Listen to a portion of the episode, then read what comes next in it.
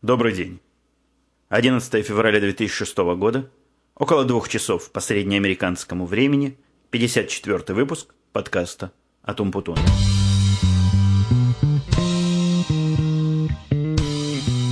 И сегодня у нас запись начинается с более или менее тихих внешних условий. Семья опять ушла гулять, в этот раз не в библиотеку, как в прошлый раз, но куда-то примерно в тот район. У нас в самом центре города протекает довольно симпатичная речка – я, по-моему, как-то на фотографиях ее показывал. Если нет, дайте знать, я покажу. Такая, знаете ли, весьма милая сельская речка, и вдоль этой речки идет длинная-длинная набережная. Вот как раз туда моя семья и ускакала гулять. Погода не очень, конечно, теплая, сейчас около 3-4 градусов, но все равно не мороз, и время для прогулок хорошее. А мы, воспользовавшись вот этой окружающей нас тишиной и отсутствием лающих собак и кричащих детей, начнем с ответов на вопросы – Первый вопрос, который, мне кажется, даже не к этому подкасту, а к прошлому или к позапрошлому. Не думал ли я, что подкасту нужна эмблема и, может, стоит провести конкурс по этому поводу? Я так понимаю, под эмблемой имеется в виду вот такое лого, которое будет присутствовать после выгрузки этого подкаста. Сейчас там моя голова в очках да в шапке. Но, конечно, идея лога хорошая, и я как-то про лого просил слушателей, если кто обладает художественными способностями. Я как раз не тот человек – который способен это сделать. У меня по рисованию в школе тройка была. Так вот, если кто обладает такими способностями, и у него есть какая-то интересная креативная идея, поделиться со мной или поделиться, либо поделиться идеей, либо поделиться реализацией. Этот призыв прозвучал уже несколько месяцев назад, я к нему не возвращался. Никакой ни положительной, ни отрицательной реакции со стороны слушателей не было, поэтому приставать я к вам не буду. А конкурс проводить по этому поводу, ну, что-то я не очень люблю конкурсы, особенно конкурсы, где, которые проводятся для того, чтобы чего-то для меня вы, слушатели, сделали хорошее. В моей концепции вы и так делаете для меня хорошее тем, что слушаете, а особенно если подумать о том, что некоторые слушатели даже и платят за то, что они слушают, из-за оплаты трафика. Так что конкурсов проводить мы, видимо, по этому делу не будем. Следующий вопрос был, был ли у меня какой-нибудь опыт покупки книг на Амазоне, находясь в Москве – Странная постановка вопроса. Нет, не было. У меня есть опыт покупки на Амазоне, находясь в Америке, и другом буксторе, находясь в Америке. Опыт в основном положительный, но с некоторыми очень странными флуктуациями, я бы сказал. Где-то в процентах 95, наверное. Покупка книг на Амазоне не вызывает никаких проблем и никаких нареканий.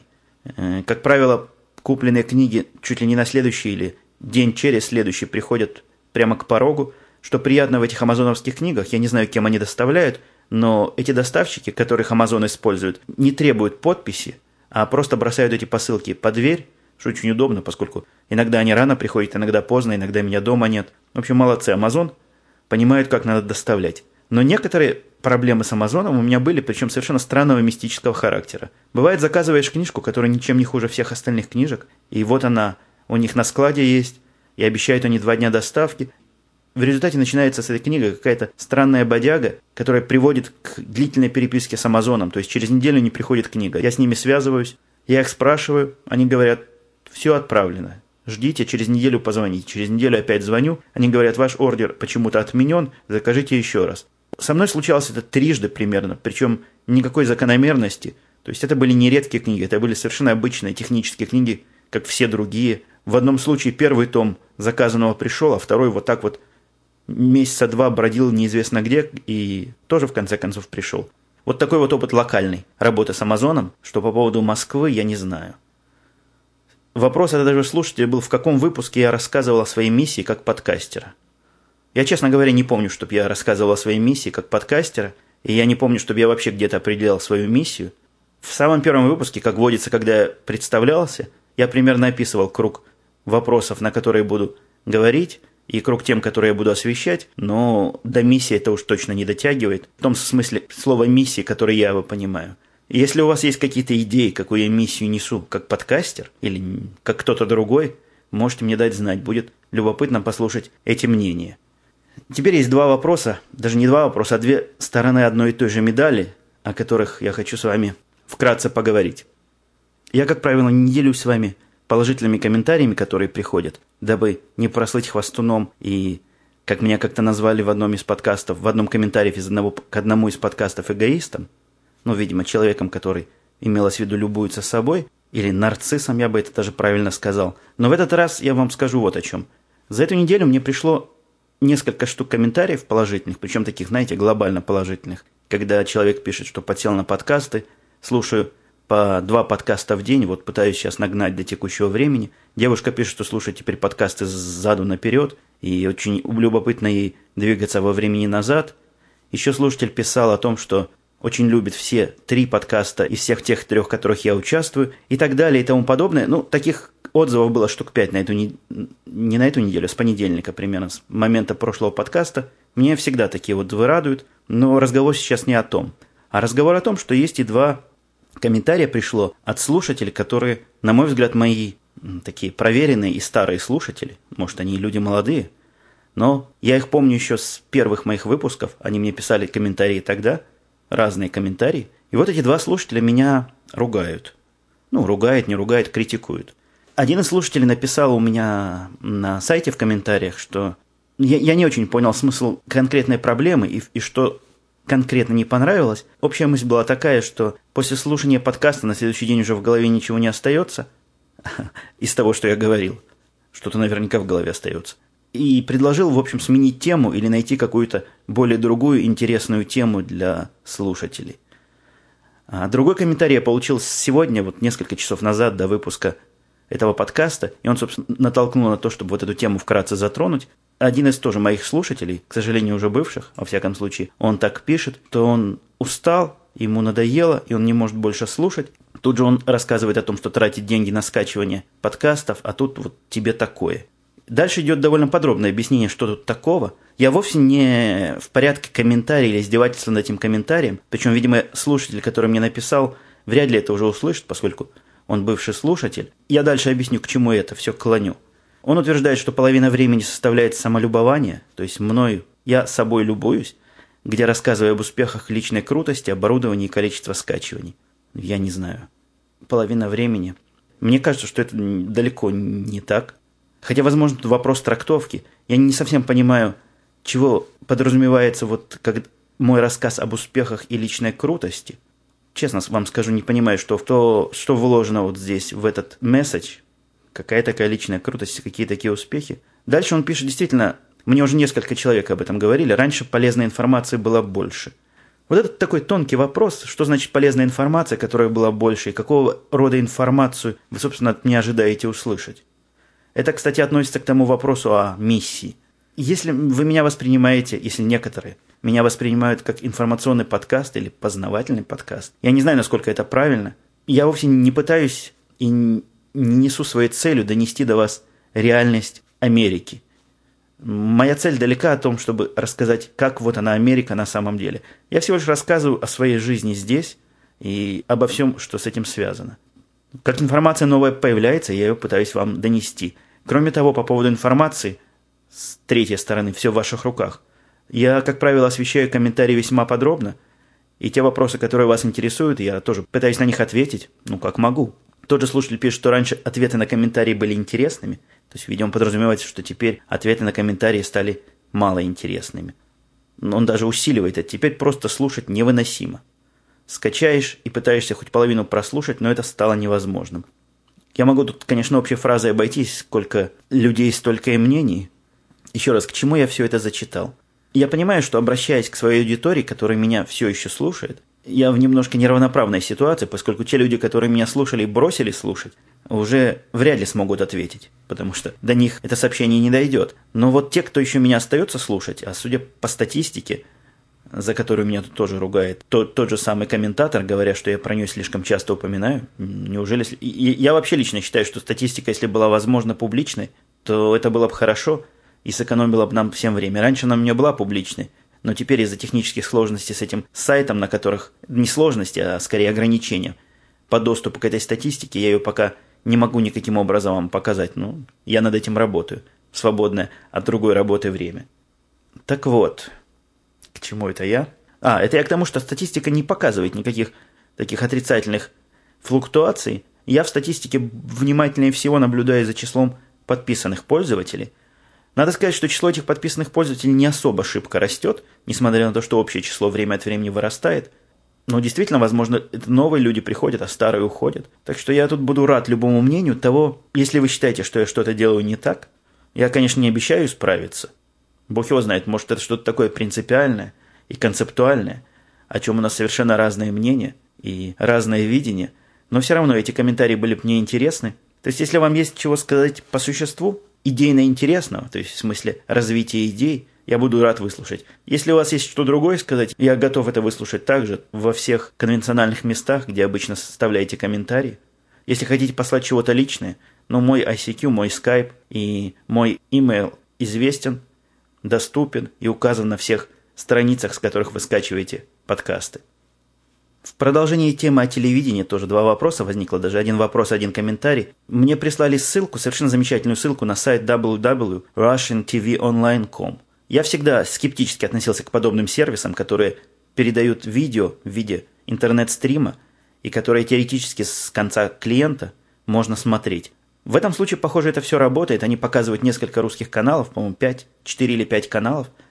Читая форум и общаясь со своим собеседником, это, кстати, слушатель из далекой-далекой Кореи, э, южной, естественно, я понял, что этот сервис действительно работает, и действительно им люди пользуются. Особых таких принципиальных нареканий не вызывает. Так что те, кому интересно вот такое телевидение без любого кабельного или видеопровайдера, а исключительно по интернету, могут зайти и посмотреть на это дело. Тоже к этому вопросу телевизионному примыкает еще один вопрос про HDTV. Вопрос был, бушует ли HDTV в Штатах вовсю, и если, это я его перефразирую немножко, если да, то почему у меня нет, или есть ли оно у меня, то это тоже не совсем моя область, в некоторых кругах IGTV бушует вовсю. Ну вот у нас, если взять на работе моих коллег, с которыми я близко общаюсь, из всей этой компании у полутора человек есть HDTV. У полутора, потому что у одного точно есть, а второй, Тед, как раз собирается сейчас его заводить. Процент небольшой на, на те 20 человек, э, с которыми я общаюсь постоянно, но тем не менее, несомненно, HDTV есть. Я даже зашел на сайт нашего спутникового провайдера и обнаружил, что они предоставляют у них там более 300 каналов всего, и в дополнение к этим 300 обычным каналам стандартного телевидения есть 25 каналов HDTV. Не густо, конечно, контента не так, чтобы уж завались. Еще ходят слухи, я в одном из подкастов, видеоподкастов видел о том, что можно заказать антенну, цифровую такую антенну за какие-то не очень большие деньги. Ее доставляют прямо домой, изготавливают для того географического места, где вы находитесь, и по этой антенне можно еще каналов 20 таких публичных, свободных ловить в замечательном HDTV качестве. Меня, у меня нет HDTV, и меня останавливают в этом деле два вопроса. Во-первых, вся эта процедура замены всего. Необходимо заменить телевизор, который у меня обычный, не HDTV. Необходимо заменить ресивер, который ловит, собственно, спутниковый сигнал, потому что он с HDTV никоим образом не совместим. Но опять же, если все это дело заводить, то хотелось бы уже строить целый домашний кинотеатр, потому что иметь хорошую картинку и не иметь приличного звука – это немножко странно. Но даже не эта проблема решающая, хотя, конечно, тоже она далеко не такая уж легкая. Все это стоит денег, денег немалых. А главная проблема в том, что я просто подсел на DVR, и я не смотрю телевидение в прямом эфире уже давно. С HGTV тоже есть DVR, но, как вы понимаете, HGTV во время записи занимает гораздо больше места. И с этим HGTV DVR, который поставляется, идет 250-гигабайтный диск, в общем, много. Так вот, на этот диск влазит около 20 часов записи. 20 часов записи для меня совсем мало, потому что в течение недели я не смотрю практически ничего, и где-то на субботу, воскресенье у меня накапливается там несколько передач, из которых я тоже далеко не все смотрю, некоторые фильтрую, но 20 часов мне будет точно мало, потому что вот тот 100-часовой диск, который у меня сейчас есть для обычного телевидения, он все время у меня в 90-95% э, занятости находится. Для меня эта технология пока еще немножко сыровата. Как только станет возможным хотя бы подобное количество часов записывать на эти HDTV DVR, тогда я буду на это смотреть весьма и весьма пристально. Комментарий по поводу Карла, что если я не хочу его увольнять, почему бы просто не доверить ему, не доверять ему ответственной работе или понизить должности, и может предложить какую-нибудь помощь в лечении. Нет у нас неответственных работ. Фирма, поскольку маленькая и более-менее универсальная, практически все программисты у нас широкого профиля и такого, что, ну, конечно, это немножко лукаво. Есть работы более ответственные, есть работы менее ответственные, но даже менее ответственная работа, на которую я действительно пересадил Карла в последнее время, это разработка клиентских программ, которые с кнопочками, там, с пимпочками, GUI, она далеко не, не безответственная работа, потому что результат будет идти к заказчикам, и заказчики будут на это дело смотреть, этим делом пользоваться. Так что такой совет я не очень могу в жизнь воплотить. По поводу лечения я, я даже не знаю. На мой взгляд, это вопрос не моего уровня. Это мы с Тедом пообщаемся и посмотрим, как, как вообще это делается. Я тут боюсь наделать всяких неправильных вещей, потому что область явно скользкая. Ну вот я, я в прошлый раз еще говорил о том, что если он больной, то либо он больной, либо он не больной. Тут трудно сказать. Так что пока я со своими предложениями ему повременю. Вопрос был про устройство для переносной записи, который тоже внимательные слушатели увидели. Он там краем, краем угла выглядывал на тех фотографиях. И, видимо, по-моему, я даже о нем как-то рассказывал в подкасте. Спрашивали, зачем я его использую и какая модель зума. Это Zoom PS04. Мне его в свое время посоветовал э, Бобук. Я его приобрел как устройство для выездной записи. Не очень я его с тех пор использовал как устройство для выездной записи, но основное использование, которое буквально каждодневное, и сейчас устро... этот Zoom работает в таком режиме, это как устройство резервной записи на случай того, если вдруг чего с компьютером случается в процессе подготовки подкаста. У меня есть такой бэкап, который независим от компьютера никоим образом, и на который все, что я говорю, идет как на запасной источник – Пишет он, спрашивал слушатель, на какие карты, пишет он, по-моему, эти карты называются Smart Media, такие странные карты с контактами наружу, где максимальный размер 128 мегабайт. Их можно купить довольно дешево везде, где продаются другие карты. Так что, если раздумываете по поводу этого устройства, покупать, не, не покупать из-за того, что карты в дефиците, это не так. Карты продаются. Также был вопрос, что за движок у моего сайта. Сам его написал или готовый движок. Говорил я уже тоже на эту тему. Движок, движка никакого, в общем-то, нет. Это блогер, который просто аплодит на мой сайт результаты того, чего он, чего он там нагенерировал. Вопрос был про цены на GPRS и связь. Недорогая связь, там слушатель ответил в этой же ветке комментариев. Действительно, цены такие есть. Я плачу за три телефона, которые у меня в наличии, около 50 или 60 долларов в месяц, там какой-то семейный план, много минут дневных – много минут ночных, но их настолько много, что уже, в общем, не имеет особого смысла даже знать их сколько. Кроме того, у них замечательная логика, когда невыговоренные минуты переходят на следующий месяц. Как-то не все и как-то не всегда на следующий, но чего-то там переходит. У меня накопилось там уже огроменное количество этих минут, и ночных, и дневных. По тому плану, по которому я разговариваю, нет никакой особой поддержки GPRS в пакете, а идет оплата по трафику. Если мне не изменяет мой склероз, то ли 2 цента, то ли полтора цента за мегабайт. Что цена, конечно, несусветная, но можно приобрести план вот у того провайдера, у которого я пользуюсь, за 39 долларов, 99 центов, как они любят округлять. А, говоря по-русски, за 40 долларов можно взять неограниченный план, где качай не хочу. Какая скорость у этого GPRS, я даже вам и не скажу. Так визуально весьма и весьма не быстро. В прошлый раз я рассказывал о том, что мы будем провожать Патрика в этот четверг. И действительно, я приехал в четверг, не посмотревший баскетбол, свой любимый. Пришлось его смотреть в записи, к счастью, DVR не подвел и записал все, что надо. Проводы Патрика мы устроили вот в том кафешке, я вам говорил, да, что мы собираемся устраивать в, то, в той самой кафешке, в которой известно вам по рассказам о девушке, которую русскую я встретил там, и, и разным других рассказках. Вот в этом Чикаго Блэкис. Оказалось, у них есть специальный зал для таких мероприятий. Я сколько туда ходил, ни разу этого зала не видел. Вполне себе такой пристойный зал – Собрались мы туда всей своей компанией, начали произносить речи. Как-то это было менее формально, чем проводы Элейн, поскольку сам Патрик человек менее формальный. Он шутил, с ним шутили. В общем, весьма человечески все это получилось. Ничего плохого про эти проводы я сказать не могу, а вспомнил я про них из-за того, что, вернувшись в офис обратно, это был, это был уже его последний день, и вернувшись в офис обратно, мы стали проверять, все ли мы от него получили, забрали от него ключи, всякие магнитные карточки, которые могли, я начал обдумывать, нет ли какой критической информации, которую я забыл спросить, и которую... Там у меня аж Карл сейчас в ответе за то, чтобы все спросить у Патрика и все такое аккуратно записать и систематизировать. Не нашли мы такой информации, пожали Патрику руку, отпустили его. И где-то к тому моменту, как он, по моим расчетам, подошел к лифтам, тут мне пришла в голову страшная мысль о том, что никто из нас не знает, где находится вот этот Nevi сайт, а Nevi сайт это то место, где хостится процентов 90 наших серверов – я там был физически один раз, и мне даже устроили к этому нависайту доступ. Там экскурсия была, там довольно сложный доступ. Нужно сначала предъявить свои биометрические параметры. Можно либо глаз всунуть в прибор, либо руку всунуть в другой прибор.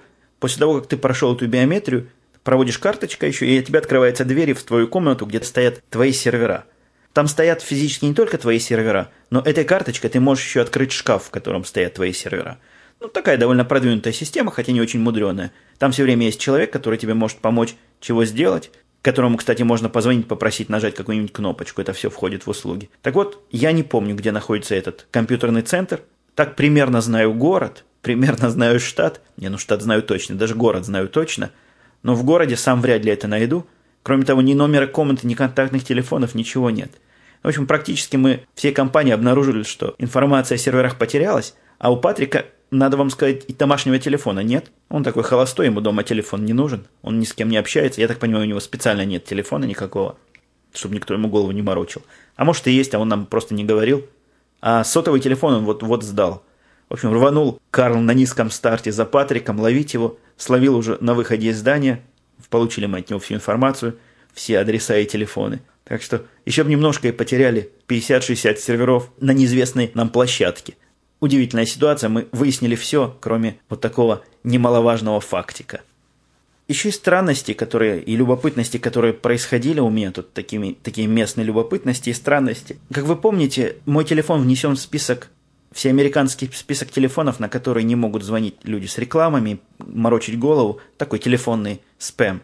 Но некоторые все-таки особо особо-особо им можно звонить. Я вам несколько раз рассказывал про полицию, которая звонит при и просит денег на, в зависимости от времени года, на, на всякое разное. Они, кстати, тоже позвонили недавно. Это самый удивительный вызов из полиции был, который я когда-либо слышал. Позвонила девушка таким глубоким, и я даже не знаю, как назвать, таким глубоко сексуальным голосом, начал мне предлагать, сообщила, что она из полиции, и начал мне предлагать прислать им то ли 20, то ли 30, то ли 50 долларов на мой выбор – я даже не успел понять, на что, потому что она так отвернула голову в сторону. Видать, кто-то там чего-то говорил на заднем плане. И вдруг на середине фразы она выкрикнула, ну, я даже не могу вам сказать и по-английски, и по-русски, чего она выкрикнула, поскольку при этом придется подкаст вносить в категорию ненормативной лексики. Вот она выкрикнула целый ряд таких довольно красиво завернутых ругательств. Очень было слышно в мою трубку. После этого сказала «Ой» в переводе на русский язык и повесила. Так что вот такая, такой звонок, который закончился не по моей воле. Обычно я им даю секунд 15-20 чего-нибудь сказать, после этого прекращаю разговор, говоря «нет, спасибо, я в этом не заинтересован». А тут вот разговор закончился таким вот странным, внезапным образом. Еще пришла... Они сначала позвонили, ветераны. Ветераны Вьетнамской войны время от времени тоже просят вещей. Они не денег просят, а вещей. Они звонят, сообщают о том, что будут проезжать в нашем районе и дают мне знать, в какое время они будут, у них будет время заехать, забрать то, что я готов им отдать. Ну, в общем, звонят они довольно-таки нормально, без всяких наездов, и не требуют от тебя никакого ответа, будешь ты сдавать или не будешь сдавать. Но письмо, которое они мне прислали недавно, меня немножко удивило. Как бы получается, что по результатам разговора с ними я согласился им чего-то там пожертвовать. Мне не жалко чего-то пожертвовать, но у меня ничего такого особого и нет, что я мог бы им отдать. Хотя жена говорит, что можно собрать чего-нибудь, что-нибудь такое ненужное. Но пришло письмо, которое говорит спасибо, что вы согласились нам пожертвовать. Вот вам список тех вещей, которые мы ни в коем случае не будем принимать от вас. Вот, вот этот список вещей, которые мы хотели бы да принять. Довольно-таки наглое письмо э, в таком повелительном наклонении. И некоторые вещи там, там вещи, которые не надо давать. Вот это не надо подчеркнуто жирным и такими а, а, буквами верхнего регистра. Потом просьба быть дома в это время – ну, какое-то, на мой взгляд, не, не то что хамство, но чего-то граничное с хамством. Вот буквально, знаете, как у них, какие подпункты? Что нам надо? Больш, большими буквами перечисляется. Что ты должен сделать? Большими буквами перечисляется, что я должен сделать. Они таки приезжали действительно и звонили в дверь, но мы им ничего на этот раз не подготовили. Последняя коротенькая тема на сегодня – это о некоторых странностях с ребейтами. Знаете, такое есть понятие ребейт по почте – возврат по почте, это когда идешь в магазин и написана цена, например, на товаре 120 долларов. Вот это реальный случай жизни. Я ходил покупать на днях мониторы. Знаете, что такое монитор? Я тоже не знал. Это такие устройства аудиовывода, такие, говоря по-русски, такие колонки или какие-нибудь спикеры, уж не очень по-русски. которые звук, насколько я понимаю, не модифицируют, а передают как есть, и хороши для того, чтобы во время монтажа слушать себя не через наушники, а слушать через вот эти, вот эти мониторы и иметь более-менее правдоподобное представление о том, что будут слушать те или иные слушатели. Хотя тут тоже у всех какие-то эквалайзеры стоят. Подвигло меня на приобретение этих мониторов то, что мои обычные э, динамики, через которые я слушаю, просто какой-то жуть. Звучат совершенно гнусно. При чуть увеличенной громкости начинают трещать, шипеть. И даже когда громкость невысокая, возникают там какие-то странные щелчки. Я долгое время думал, что у меня в подкасте такие щелчки, и пытался с ними бороться. Оказалось, ничего подобного, это колонки вот так шумят. В результате приобрел я мониторы М-аудио, ну, как на них написано, профессиональные. Не знаю, насколько они профессиональны. Цена их, указанная в прайс-листе, э, оказалась, по-моему, на 30 долларов дешевле, чем я в самом деле за них заплатил. А вот это как раз вот этот возврат по почте. То есть мне дали такую формочку, которую я должен заполнить и послать куда-то там, куда положено ее послать. В результате я должен получить эти деньги в том или ином виде обратно. Для меня вообще все эти возвраты по почте – это какая-то загадка, которую я за все три года, живя здесь, не смог решить. Я даже спрашивал более старших товарищей, которые тут живут подольше. Тоже мнения разные, но мне ни разу не удалось получить чего-то по почте. Вот, вот этого возврата ни разу ни в каком виде получить. Я помню, я посылал такой возврат при покупке видеокамеры. Там была идея о том, что купил камеру за какие-то деньги, потом посылаешь вот этот банк, и тебе должно по почте прийти то ли запасной аккумулятор, то ли чего-то сменное еще. В общем, какая-то железка должна была прийти. Ничего подобного, ничего не пришло. Я посылал это при покупке какой-то еще электроники, много электроники. Когда телевизор покупали, тоже должны были вернуть какие-то 100 или 150 долларов. Все эти письма как куда-то пропадают. Может быть, они там должны выстояться и высидеться, и только через несколько лет они начнут эти возвраты мне посылать. Все это какая-то странная ситуация, но факт остается фактом. Я не знаю, как вы, коллеги мои, подкастеры и подслушатели из с наших американских штатов когда-нибудь получали возвраты? Вы мне расскажите, может, я чего-то глобально не то делаю? Может быть, от них не денег ожидать надо, и не товаров, а чего-то другого? Ну, вот такая вот непонятность. Да, вот еще чуть не забыл. Меня тоже некоторые слушатели внимательно спрашивали, те, которые следили за рассказкой моей по поводу изменения протоколов Нью-Йорк Stock Exchange, чем это чревато. Как вы помните, это было чревато боком. Так вот, во вторник это изменение произошло, имело буквально место быть. Все наши сервера справились с этим прекрасно. Изменения в программе, которые были сделаны, оказались как раз тем самым, что и надо было сделать. Никаких нареканий за прошедшие 5, 4-5 дней от заказчиков не поступило. Заказчики, они обычно тормознуты, но не настолько. За 3-4 дня они уж точно вычислят, если с данными чего-то не то. Ну и наши проверки тоже не показали никаких известных нам проблем, так что можно считать, что все завершилось успешно, удачно и к моей полнейшей радости и полнейшему удовлетворению. Пожалуй, время наше подходит к своему логическому завершению, и не буду я тратить больше ваших денег и вашего трафика и говорить дальше больше и длиннее. Я попробую сжать этот подкаст сильнее, чем я обычно сжимаю. Возможно, это повлияет и ухудшит как-то качество звука. если у вас есть мнение, стоило ли оно того уменьшать подкаст на 5-6 мегабайт, 4-5 мегабайт и получить такой звук, который вы, видимо, получите, дайте мне знать. Ну ладно, все, пока. Услышимся на следующей неделе.